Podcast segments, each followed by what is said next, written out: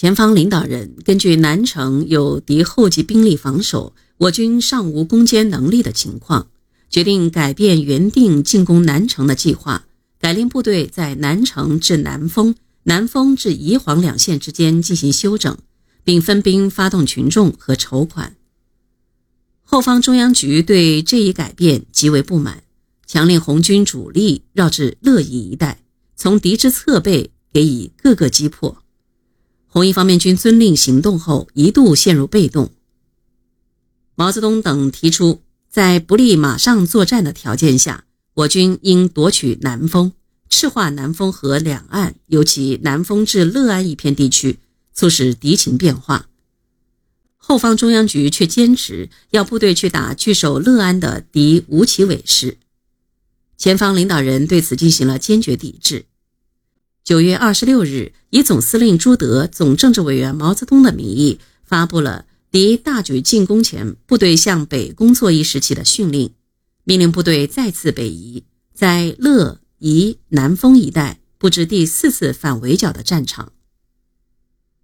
毛泽东等的决定惹恼了后方中央局的领导人，前后方领导人的矛盾在宁都会议上公开爆发了。一九三二年十月上旬。苏区中共局在宁都县北部的小园村举行会议。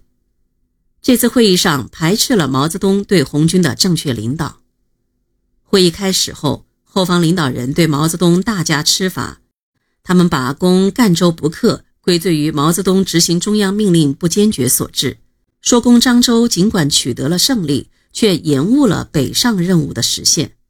他们指责毛泽东在江口会议上提出的向赣东北方向发展的正确主张，是对执行中央进攻路线和夺取中心城市方针的消极怠工，是不尊重他们的领导，造成领导不能统一。攻击前方领导人分兵赤化、准备战场的计划，是以准备为中心，专以等待敌人进攻的右倾主要危险，是对敌人大举进攻的恐慌动摇，失去胜利信心。性情刚烈的毛泽东据理力争，针锋相对地指出，中央和中央局过去七个月的军事战略都是错误的，红军早就应该执行向赣东北发展的方针。还在水口战役时，残敌向南雄溃逃，红军猛追到距南雄二十里处，因城内敌军接应，红军只好收兵。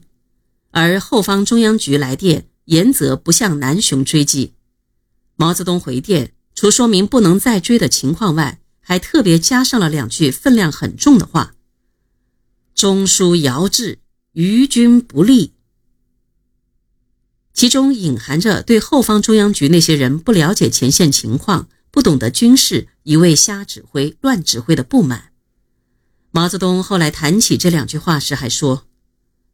人家已经动起大形势后，你还不叫唤两声？”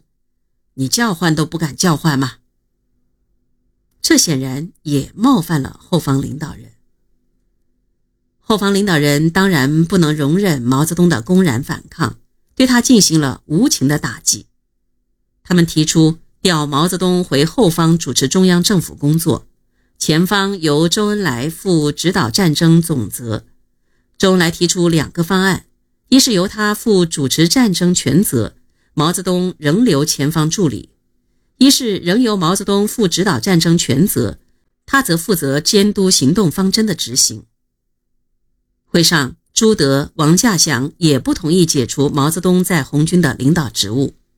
会议通过了第一方案，即让毛泽东留在前方助理。毛泽东认为自己既然不能取得中央局的全权信任，也就没有必要留在前方，于是提出到后方养病。中央局予以批准，只要他必要时到前方。会议结束时，周恩来和朱德到住处探望毛泽东。分别时，毛泽东表示：“军事工作我还愿意做，需要我的时候打个招呼我就来。”后来，中央局却改变了会议决定，仍调毛泽东回后方，并撤销了他红一方面军总政委的职务。